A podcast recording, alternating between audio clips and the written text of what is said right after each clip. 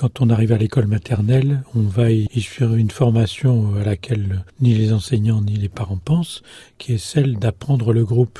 Et en fait, euh, quand on arrive à l'école maternelle à trois ans pour euh, apprendre le groupe, euh, on a déjà commencé à apprendre le groupe à la maison, en famille. Donc, quand on voit dans la cour de récré les enfants qui se disputent, qui s'enguirlandent, qui se tapent dessus, se traînent les uns les autres, etc., on est un peu effaré, mais sans doute parce qu'on a constitué une famille dans laquelle ces pratiques-là étaient jugées condamnables. Et avec juste raison, parce que c'est pas sympa la violence. Mais en même temps, euh, quand les frères et sœurs d'une fratrie s'engueulent à la maison, la question est posée de comment se métabolise la violence entre les enfants. Ils sont évidemment en rivalité les uns avec les autres, on dit souvent ça. Et en même temps, cette rivalité, on sait bien que c'est aussi ce qui va être le fondement d'un lien à nul autre pareil, celui entre les frères et sœurs. Donc on pourrait dire la famille, c'est une sorte d'école avant l'école que la famille construit pour apprendre aux enfants de sa famille à pouvoir conjuguer de façon, disons, la plus harmonieuse possible ou la moins disharmonieuse possible